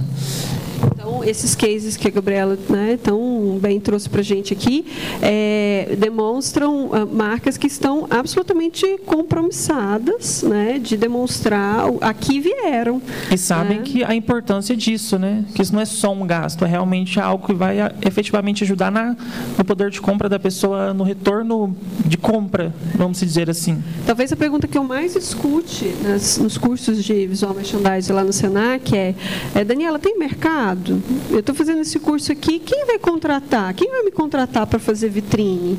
Né? É, então, é, a gente tem uma série de oportunidades postas né, para é, fazer esse mercado realmente pulsante aqui né, no, estado de Goiás. E até a ideia do bate-papo hoje, a gente trouxe esse assunto um pouco para isso, para a gente poder mostrar para as pessoas que existe isso, que ele é importante, que são áreas importantes, que são necessárias e que isso é uma forma de auxiliar realmente a, a- o ponto de venda, a empresa a crescer, a vender mais produtos ou até se posicionar como marca, que lógico não é só apenas a venda, que até a Gabriela falou, é realmente um posicionamento da marca e também popularizar isso para que as pessoas entendam que existe um mercado, que precisa Que elas podem viver de que elas moda podem viver por meio de disso. isso e que é necessário que elas profissionalizem, que elas tenham e estudem isso, que é o mais importante. Sim. E aí, eu acho que mais uma vez com essa fala do, do, do Alisson, é, mostrar que essa oportunidade de viver de moda como profissional de VM, por exemplo, não necessariamente apenas para a moda ou para a moda de vestir, como às vezes também eu chamo, mas pode ser para a moda de comer, a moda de dormir, a moda de morar, entre outras modas, né? Entre aspas aí para as modas porque realmente é um campo muito vasto. É, eu compartilho da dor de alguns profissionais, talvez diferente de vocês duas que já têm um que já têm sucesso na área de atuação, mas que às vezes eles reclamam que o empresário goiano não faz esse investimento. Por outro lado, eu já quero olhar como uma outra banda aqui da história, né? Como oportunidade, porque somos ainda uma cidade muito nova, porém crescendo eh, assustadoramente. Com isso, cada vez mais o mercado está buscando se adequar a essas inovações, a essas exigências do consumidor e buscando por profissionais ou por pessoas que vivem de moda nesse, Nesse setor, aspecto. nessa prestação de serviço. E até na própria moda, Goiânia e Goiás em si tem, tem crescido muito. Então, a cada dia surge uma marca. Então, bem, essas marcas que estão surgindo entenderem isso, a importância de um profissional de VM, de, de é retail. Retail. É, desculpa, a pronúncia não é muito boa. Então, é- eles entenderem a importância disso e como, e como essas pessoas realmente vivem de moda, como o que elas fazem, faz com que o mercado também se profissionalize e que as pessoas valorizem o mercado goiano também. É uma forma de valorizar a cadeia produtiva do próprio Estado, que não é só marquinhas pequenas da 44, não. Nós temos marcas que se preocupam com o ponto de venda, se preocupam com a experiência do cliente dentro da loja e que são marcas que realmente querem proporcionar isso, uma experiência diferenciada, seja numa cadeira de amamentar, seja numa vitrine diferenciada. Isso é tão significativo porque a gente até conversou isso em uma outra oportunidade. É, o quanto a República da Moda vai alavancar os demais lojistas né, a, a investirem nos seus espaços, a buscarem por soluções de experiência né, para suas marcas. Então, é uma onda boa, né, porque uma coisa vai levando a outra. Assim. acredito nisso. Eu vou puxar uma parte que eu já tinha até combinado com vocês, que é uma parte que comumente a gente faz no podcast, que é a gente vai trazer. Não, alguém aqui já ouviu o nosso podcast? Eu acho que talvez vocês não tenham tido a oportunidade. A gente tem uma parte que a gente fala algo que é in, que seria algo legal, uma iniciativa bacana, algo que é out, algo que não é legal, que talvez a gente não deva fazer nesse, nesse aspecto do VM, do retail. E depois a gente vai trazer uma trend, que é uma tendência, uma dica, um perfil de algum profissional que é interessante para seguir. É, é, vamos começar. Vamos começar pela Dani, que já está ali com o microfone. Tá bem. É, então, peraí. In, vamos out, com in primeiro. Aham, uh -huh, in, né? Olha, in, eu acho que é, dentro desse processo que a gente vê empresarial, ah, talvez, não sei se alguns de vocês tiveram esse entendimento, assim, tem uma hora que parece até um pouquinho assim de autoajuda, né? Porque a gente personaliza tanta marca e aí a gente quer saber como que essa marca pensa, o que, que ela faz, o que, que ela come, onde ela vive, enfim. Uhum. E, e, eu acho que nesse processo, é, eu, eu, acho que isso é in. É, as pessoas conseguirem entender cada vez mais quem são elas e quem são as marcas delas, né? Assim, porque enquanto a gente tiver dificuldade da marca entender seu público-alvo, é, a gente vai ter uma série de dificuldade, seja espacial, seja de posicionamento de marca, seja de apresentação de produto, tudo afunilando na, na venda, né? no uhum. processo, no final da, da, da, cadeia do processo. Então, eu acho que é super in ser é, absolutamente consciente né, de quem que é você, o, que, que você quer vender e o que, que você quer dizer. Aqui veio essa marca. Né? É, e out, para mim, também está muito relacionado nisso, no sentido assim, ah, em tempos de fake news, né, a gente copiar e colar. Né? Então, essa coisa de, ainda hoje, né, 2019, a gente, com toda essa vastíssima oportunidade de contato com informação, com bancos de imagens maravilho maravilhosos como uhum. o Pinterest, a gente ainda está preso no processo pura e simplesmente de não transformar, né, de receber a, a referência e é, Colocar ela crua, né? É. Então, assim, criar é, é ressignificar, é transformar. Né? Então, eu acho que as marcas que ainda incidirem nisso, elas de verdade têm um caminho de não sucesso assim pela frente. É, de dica. Calma segura a dica, vamos deixar a dica ah, para o final. Então tá bem. Leandro, tem algum in, out? Eu passei para o Leandro ontem essa tarefa. Né? então, uh, talvez eu seja repetitivo na minha fala, mas eu acho que o in é justamente você ter um olhar para o mercado, valorizar esse mercado e contratar as pessoas que estão nesse mercado porque nisso você traz uma profissionalização para dentro da sua empresa. É para isso que cada um tem uma expertise. Você tem a expertise de ser empresário e vender o que você está propondo a vender. E aí você vai contratar alguém que tem expertise de ir lá e te ajudar a alavancar isso. Então, acho que isso que é, é, pode ser uma dica de in. E de out, eu já vou, seria o contrário, né? de talvez você se aventurar. Eu sei que, às vezes, para um empresário, devido o, o investimento inicial ser dispendioso, eu sei que tem tudo isso, mas tentar adequar de forma a entender aquilo que você realmente é especialista e aquilo que o outro é. Então, não tentar fazer bonitinho, mas talvez tentar negociar com quem vive de moda, quem vive nisso, para você ter uma contratação de uma prestação de serviços de alguém que está no mercado e estudou para poder fazer isso. Que sabe o que está né? fazendo. Que sabe né? o que está fazendo. Ao mesmo tempo, você tem tempo para poder dedicar ao que você também sabe. É, quero até fechar numa fala de um, tem um preletor super famoso não sei se eu vou lembrar o nome dele agora, Mike Murdock. Ele é muito famoso internacionalmente por falar sobre é, questões de prosperidade financeira. E aí ele sempre fala o seguinte: ele tem um motorista particular, não é pela vaidade de ter um serviçal que dirige para ele, é porque enquanto o motorista está dirigindo, ele está trabalhando atrás do carro. Aí ele tem uma secretária do lar, não é pela vaidade de ter uma serviçal limpando a casa dele, mas é porque o tempo que ele poderia estar limpando a casa dele, ele está trabalhando para ele poder ganhar mais dinheiro. A hora dele é muito cara.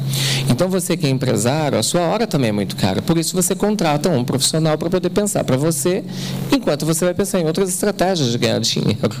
Né? Então essas seriam minhas dicas de in e out. Só para complementar, em tempos de Uber, todo mundo tem motorista particular, né? Não é? Então, E nem é chique. e nem é chique. Nem é, não é Mas todo elitista. mundo pode conseguir aproveitar um pouquinho mais o tempo, Com né? certeza. Aliás, eu, eu já várias vezes, Gabi, pedi Uber para poder ficar trabalhando também. enquanto eu estou no Uber. Eu vim de Uber. Né? Do que preso ali no trânsito. Pois é. É, Sobre retail, eu acho que in, hoje, no mundo que a gente vive, é você ser de verdade. Eu acho que é basicamente é isso. E out é mais difícil, né? Mas out. Eu acho que é meio que oposto também. Eu vou na de vocês, porque mentira. é, é, não necessariamente seja mentira, mas é, quando você força a barra, né? Tanto numa, na concepção de uma loja ou num, numa venda, eu acho que não adianta ter a loja mais legal e bonita do mundo se, o seu, se a sua equipe não está preparada. Então, eu acho que é em pensar em tudo e ser de verdade, é out você força- forçar a barra num atendimento, por exemplo que a pessoa não vai voltar na loja, porque hoje as pessoas compram muito pelo atendimento, né? Total. Assim, é- que é uma experiência é, tá junto, né? Tá tudo junto, tá tudo interligado. Então eu acho que é isso. Então vamos para a trend. Dani, agora sim, pode dar a sua dica. Minha dica, eu acho que eu vou usar do merchandise, né? A minha dica é, gente, setembro tem duas oportunidades de visual merchandise Olha. no Senac. Ó, que ótimo. Tá? São dois Então, cursos? É, na verdade, é o mesmo curso com duas ofertas de data distintas. Ah, legal. É, então, é, particularmente esse mês, a gente vai ter duas edições do Visual Merchandise. Esse é um curso rápido de 30 horas, tá? Ele acontece comigo lá no período é, matutino, das 9 às 12. É, então, dá cerca aí de 12 encontros.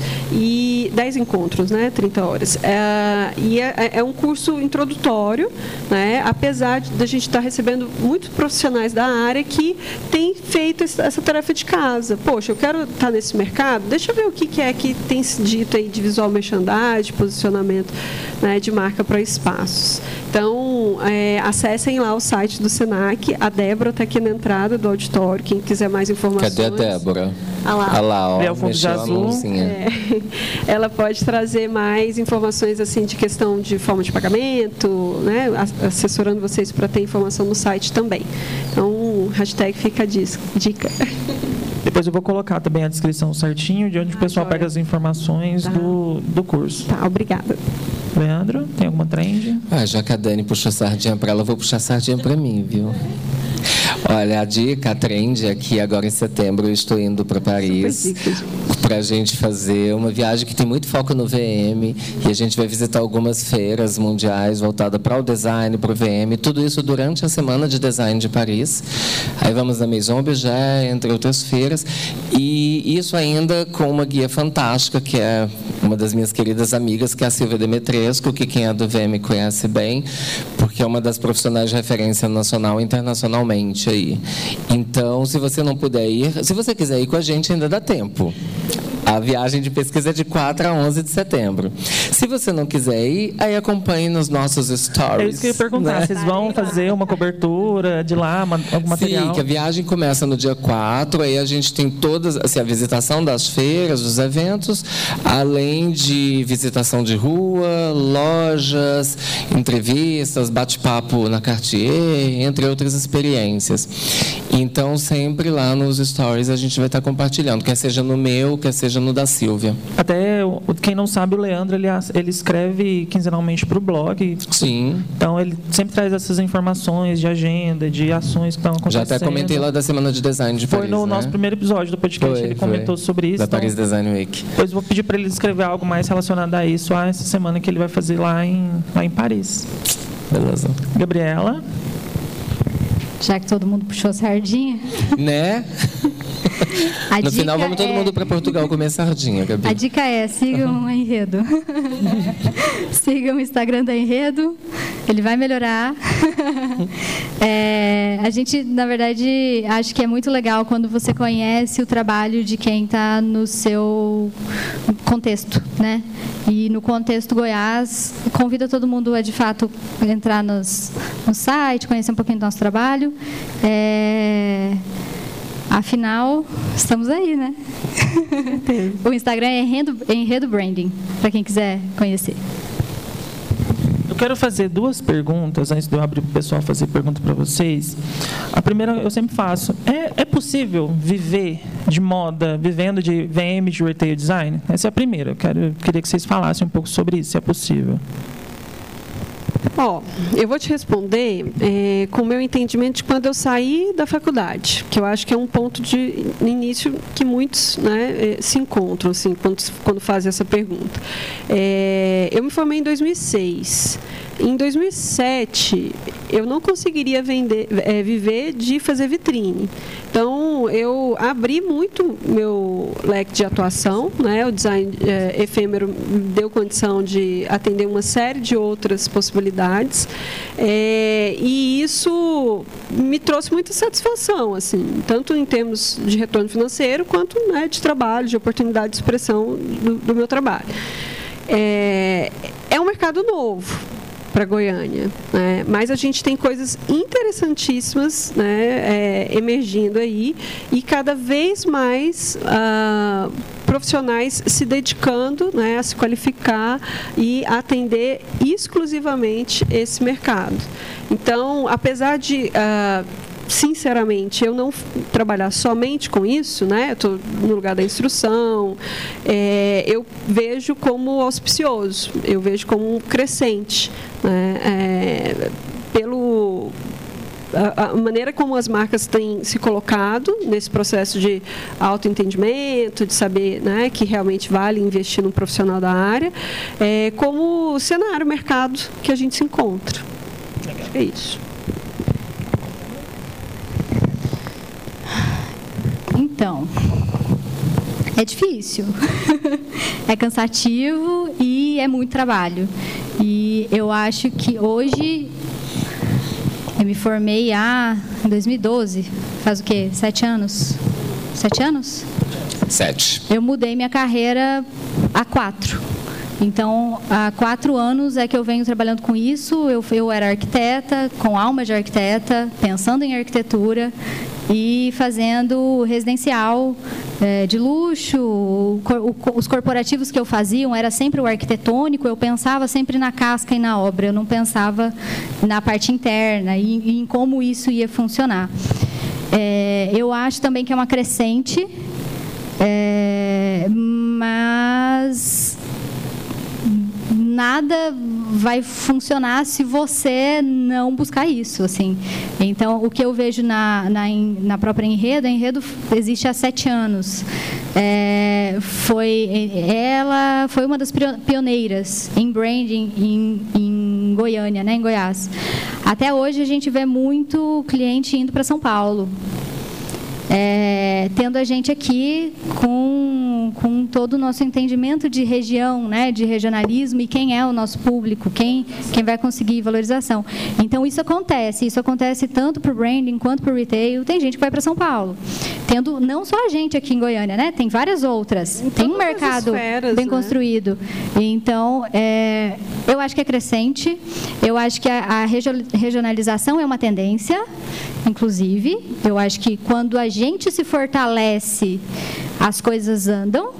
É, e eu acho que a parte de retail da Enredo, de fato, funcionou porque ela está dentro da Enredo, porque a gente se fortaleceu. E aí a gente conseguiu crescer com isso. É, mesmo nesses quatro anos, é muito difícil, assim, porque de é, até o cliente implementar correto, até ter verba, porque chega na nossa parte, que é a parte do ambiente, o orçamento já está já tá estourado. E a gente tem que fazer, e, precisa, e precisa fazer. É, então, eu acho que é uma crescente. Eu acho que tem futuro. Gente, estudem, façam. É, é Busquem. Um, um parêntese nisso que me ocorreu uma coisa que é importante. É, é mais complicado ainda porque, por exemplo, o branding ajuda muito né, na, na proposição do retail. Então, o visual merchandising muitas vezes ele vem falar da coleção que está no momento, né, o que está em curso, não da essência da marca. Né? Então, é por isso que a, talvez eu concordo absolutamente. Assim, é, é, é muito assertivo né, uma agência de branding abrir esse nicho de de atuação, porque ela já tem um trabalho de casa feito. Ela já é, sabe quem é o público, sabe tudo sobre a marca. Ela, né? ela sabe uh, descobrir da marca, né? Quem que é o público. Que... Então, ela tem esse embasamento que é determinante para um, um case de sucesso, no meu ver. Um pouco antes de eu fazer a nossa pergunta, eu vou ter que. Nós vamos nos despedir do Leandro. Ele vai ter, ter um compromisso agora, né, Leandro? Tenho, estou. Tô bastante compromisso hoje, graças a Deus, né? E... Quero agradecer a Gabi, a Dani, muitíssimo obrigado. Sem demagogia alguma, realmente foi uma delícia. Aliás, eu quero depois uh, passar meu contato para vocês. Vamos marcar um café. Quero conhecer mais de vocês e do trabalho e tudo mais. Nossa, achei que foi de verdade, foi delícia, assim, foi bem bacana. E, bem, e depois pelo também, convite. Que é isso. E também depois a gente vai fazer um outro bate-papo parecido lá dentro da, da, própria República da Moda, quando da inauguração, para a gente poder falar uhum. mais sobre isso. Tem tanta coisa para falar sobre esse assunto, né? Sim. Então acho que. Eu quero só registrar também aberto. um agradecimento aí para a Abelha Rainha, que é uma de nossas apoiadoras aqui do evento, e também a Estácio de Sá, que abriu espaço aqui para a gente fazer o evento. Isso mesmo. Né?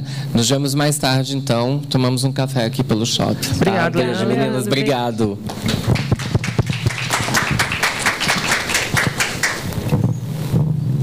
Então vamos para a segunda pergunta que eu quero fazer para vocês, que vem também um pouco nisso que eu falei sobre se é possível, mas agora como? Que, quem quer trabalhar com isso, o que, que tem que fazer? É, o que, que tem que estudar, o que vocês acham que é interessante? Porque às vezes a maior dificuldade é um pouco isso. Eu quero fazer, mas eu não sei como. Por onde começar? Onde, o que, que vocês Come... pensam nisso? Começar? Vou, vou, começar. Começa pelo curso do Senac. é um bom início. É um bom caminho, gente. É um bom caminho. É... Acredito que estudar tudo, desde notícia do que está acontecendo no mundo até moda, até comida, até é, seriado. Eu acho que o importante para esse universo de, de retail é você ter bagagem, você saber o que está acontecendo. Então, às vezes, o que está no livro é importante, mas não adianta você saber o que está no livro se você não sabe o que está acontecendo com o mundo no momento. Comportamental, né? Entender as pessoas. Então, eu acho que é um bom início e... É começa pequeno, começa aos poucos, começa com o projetinho, né? Para quem quiser fazer loja aí, começa com os projetos pequenos, aí vai, vai crescendo, você vai testando, você vai aprendendo, é, e eu acho que é nunca parar de ir atrás de tudo. É, a gente é incansável, assim, a gente, as meninas, a Bruna aqui e a Lude trabalham com, com a gente lá na Enredo, também são arquitetas, elas sabem que a gente não para. E eu acho que é isso parar é importante, mas a gente não para, porque tudo é informação. É, Para arquiteto, isso é mais óbvio até, porque quando a gente viaja de férias, a gente vai visitar a obra, a gente vai visitar a loja. Então, tudo é informação. Parece Eu, VM quando vai na parece loja. Parece VM que vai na loja e fica lá vendo como é que o produto está exposto, quando a gente está de férias. Então, eu acho que é o, é o global mesmo, assim tem que estudar curso, tem que fazer é, tem, pós, as pós MBA são caros, né? Então eu acho que o, o, ideal é começar por cursos menores. Na internet tem muita informação, tem curso na internet, então comece por aí. e faz. E bom que com essa democratização da informação é mais fácil ter acesso a essa informação, né? É, e eu sempre digo que a gente nunca está eu, eu, acho que eu nunca vou chegar e falar assim, nossa, tô pronta, agora eu tô pronta. Porque semana que vem mudou tudo e aí a gente tem que mudar junto. Então é construção, dia a dia. Eu pretendo estar com 70 anos estudando alguma coisa ainda, porque senão eu vou ficar aquela tia que não sabe mexer no software. E eu me irrito quando não consigo mexer em alguma coisa. Então eu acho que é ser incansável, talvez. É o que funciona para mim. É, eu concordo demais. É, eu penso assim, é uma conversa. Então, ah, para você conversar de um determinado assunto, você tem que ter informação daquele assunto. Né? Na verdade, o que a gente nada mais faz é criar relacionamento entre quem quer comprar e quem quer vender. Ah, então, agora, é, lá no início dos slides a gente viu, ah, quem faz, no caso, pontualmente, visual merchandise? Arquitetos e designers. É, esses profissionais, muitas vezes, eles não têm na grade curricular deles, de formação em design e arquitetura, informações muito abrangentes desse, desse recorte de mercado, né, desse nicho de mercado. Aí tem que buscar essa informação de maneira é, complementar. Né? Então, quando a gente brinca assim, ah, primeiro passo, vá até um, balcão Sebrae, vá até um, um, um atendimento do Senac. O que, que a gente está querendo dizer? É, é uma primeira imersão. Né? É, com certeza, as informações elas estão postas nas redes. Hoje em dia, a gente muitos de nós aqui, eu tenho certeza que outros vão, mas muitos de nós aqui não poderão acompanhar o Leandro né, na, nesse safari que ele vai fazer aí na. Mas claro. Né? Demais. Aí o que, que a gente faz? Acompanha as coberturas, tudo isso é informação, a gente está absorvendo conteúdo ali. Todavia, a eu só trago um ponto a respeito disso que, particularmente no meu caso, eu, eu vi acontecer. Ah, essas referências, elas às vezes funcionam muito ah, bem num ponto e não necessariamente a gente tem mão de obra qualificada para realizar aqui é, aquela marca né, de pronta entrega, no sentido de, ah, vou pensar numa superestrutura de vitrine ou, do, ou de manequim diferenciado. Tá, mas onde que o seu cliente compra esse manequim? Manequim aqui? Quanto que vai custar para ele trazer esse manequim de fora? Ah, então, essas peculiaridades do mercado local, aí é como as meninas estão fazendo, né? buscando né, é, estarem em contato, empregadas ou terceirizadas, né, é, num outro player local que vai trazer né, é, informações muito ricas e próprias do uh, local, né, da, do campo de atuação mesmo.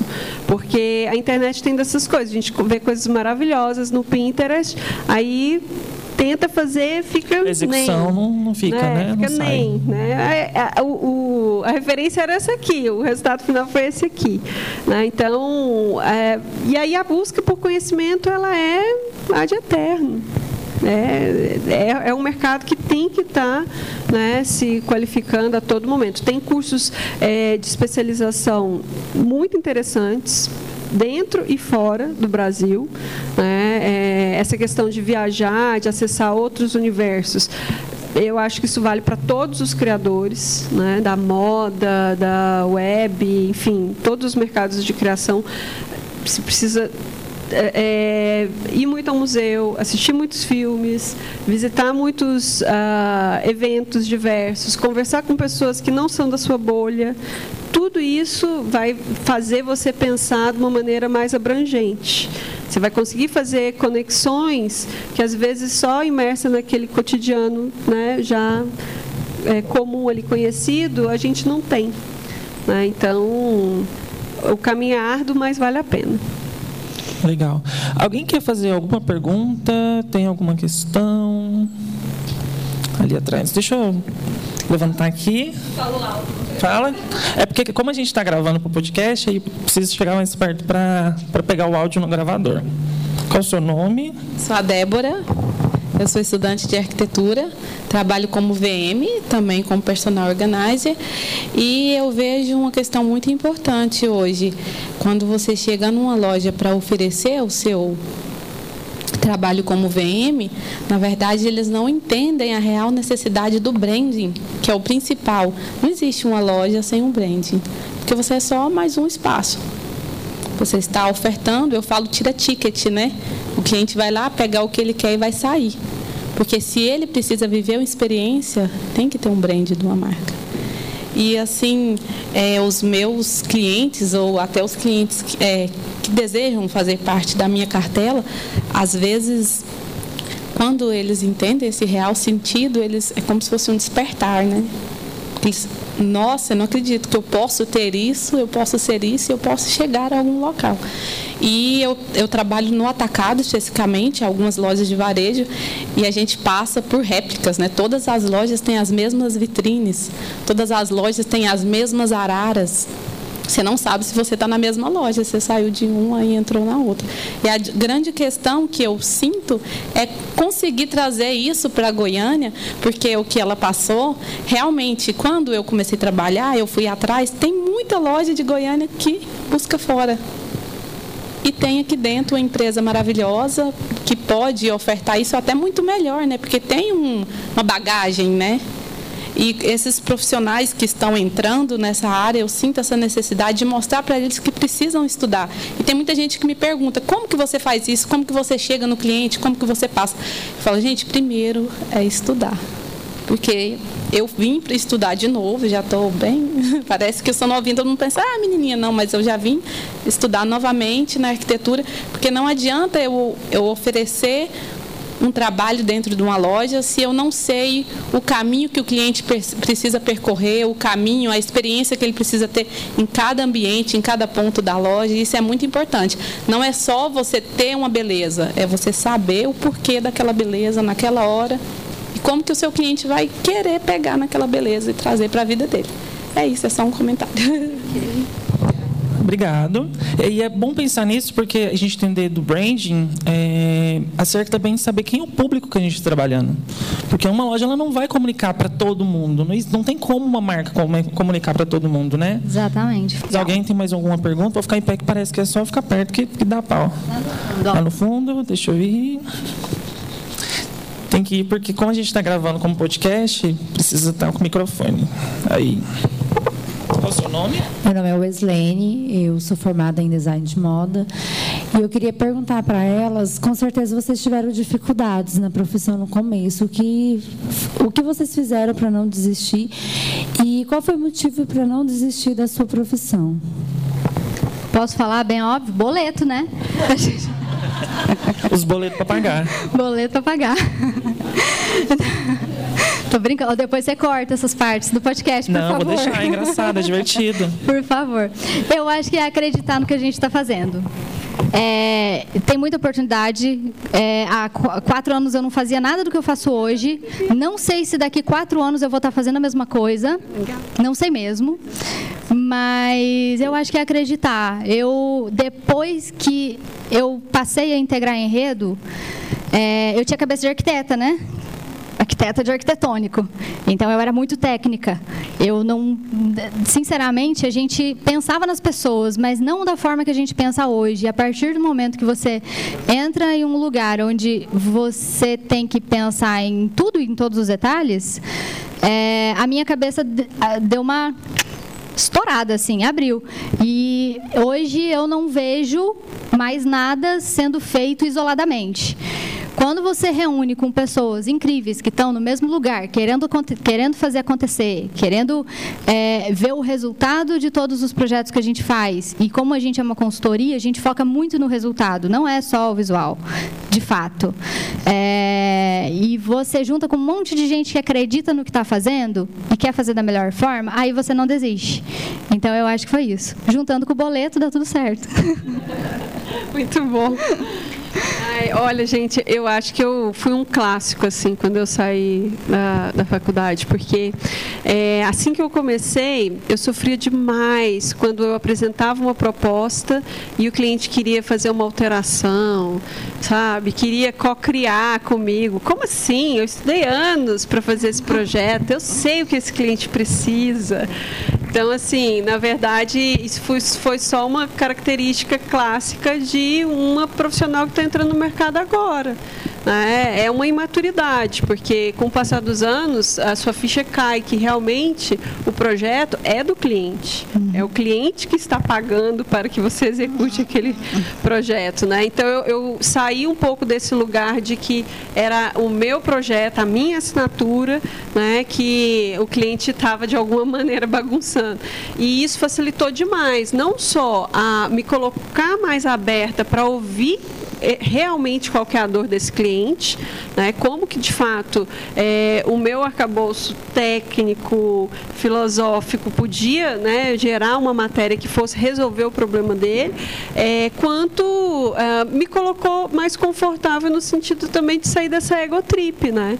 Porque o pessoal da criação também gira muito assim em torno dessa questão de tipo, né? É, é uma criação, é quase um filho. Eu né? que fiz, não mexe é meu, no projeto. Né? É meu, meu, não, meu. Não, É, então assim. Eu acho que quanto. É, é isso aí. A, a, gente é especialista no que a gente faz. Sim. O cliente é especialista no negócio dele. Justo. E, e, o, ele... e o, comportamento, gente, é algo assim, é, indominável. Sabe? Você não domina. É, o cliente vai lá e se apropria. Né? A gente pensa um, um percurso para o cliente fazer e o cliente vai lá e subverte e muda. E aí, como que a gente lida com isso? E faz isso? parte, né? Isso. Faz parte, são Entender isso. Você é. tem que assimilar isso como, é. se o usuário é o centro da questão, né, você tem que assimilar isso como real. Isso vai acontecer. É. Então, foi uma coisa que me ajudou a melhorar em termos de, de projeto e satisfação. Por que, que eu não desisti? É fácil? Não. Estou rica? Jamais. Ainda não, gente. Ainda. Ouviram, né? Pretendemos um dia. Ir para Paris com o Leandro, né? né? Eu quase fui, você acredita? ah, eu não cheguei nesse Eu não. Mas é porque eu estava tentando é, um, um, outro esquema que, uma outra oportunidade eu conto. É, bom, a, a questão é que a, tem muito amor envolvido. Né? É, eu, desde 2000, estou em contato com design e, e, eu me recordo assim como se fosse ontem. Assim, nas primeiras aulas que eu entrei no curso, gente, dava sexta-feira, eu ficava triste, porque eu ia para casa e eu só ia ter aula de novo na segunda sabe? Assim, porque eu realmente me apaixonei numa intensidade tremenda. Eu trabalho é, de verdade, de segunda a segunda, 365 dias no ano.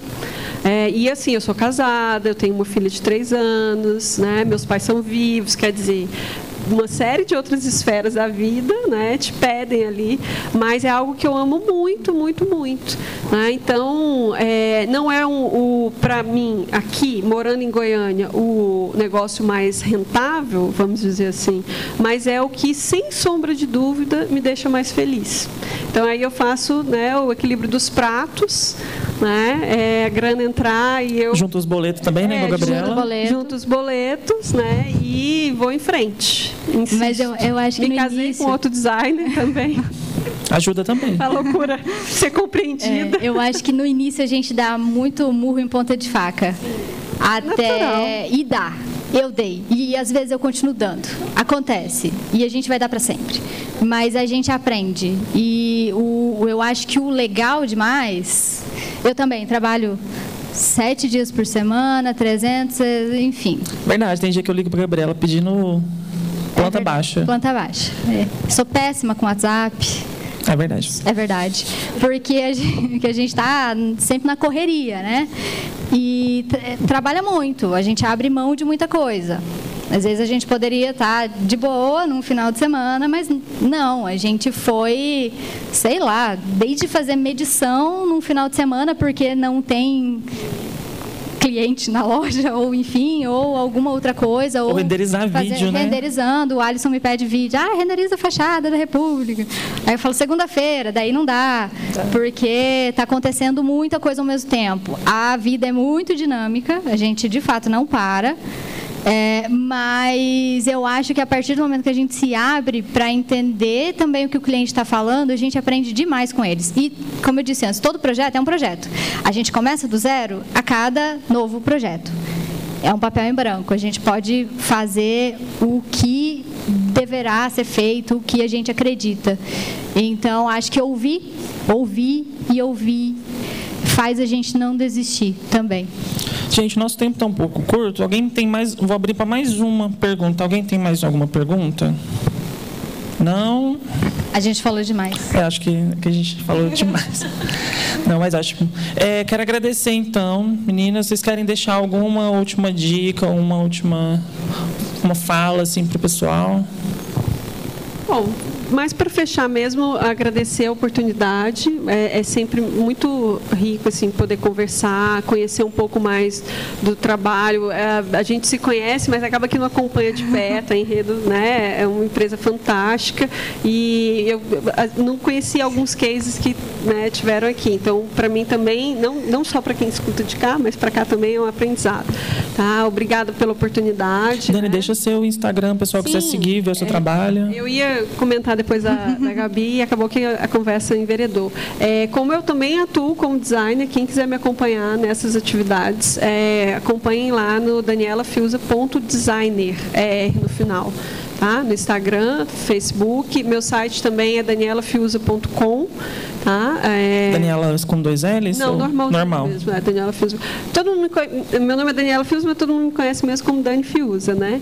Então, é, fico à disposição também dos contatos lá, no que eu puder ajudar. Estou no Senac, nos cursos do design, lá a gente tem o, design, o técnico em design de interiores, né? Que é um curso técnico com uma carga horária um pouquinho maior, não é graduação, mas um curso técnico, é, e os cursos livres, né? dentre eles o Visual Merchandise, o Personal Organizer, que é o, o queridinho, o mais recente chegado na cartela de cursos. Né?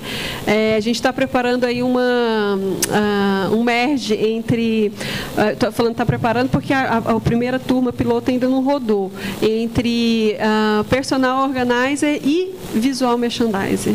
Né? Então, assim, como que esses conhecimentos de organização podem estar sendo aproveitados também no mercado de visual merchandise, tá? E decoração básica de interiores, né? Que é um curso para quem é, quer decorar a própria casa, mas não quer chegar a ser um técnico, né? Então, entrem no site, se informem, tem muita coisa bacana acontecendo por lá também. Moda é um, uh, um novo foco do Senac, né? Tá existindo um reposicionamento todo voltado para esse segmento pelo Senac e eu acho que vai vir por aí outras dobradinhas entre Senac e República. E, e eu quero até, inclusive, já deixar um agradecimento ao Senac. O Senac é um dos nossos apoiadores. Isso, obrigada, gente. Obrigado. Gabriela?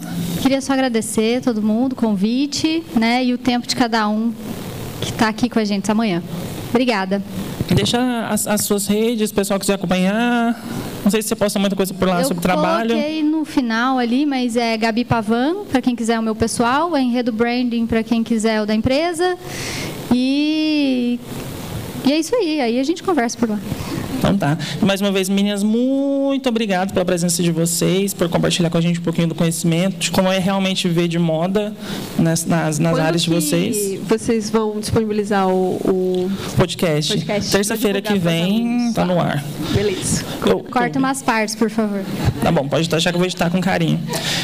É, e é isso. Muito obrigado, todo mundo. Quem tiver mais dúvidas, quiser conversar com as meninas, elas vão estar aqui. E acompanhe o Viva de Moda, arroba blog Viva de Moda nas redes sociais, tá bom? Muito obrigado.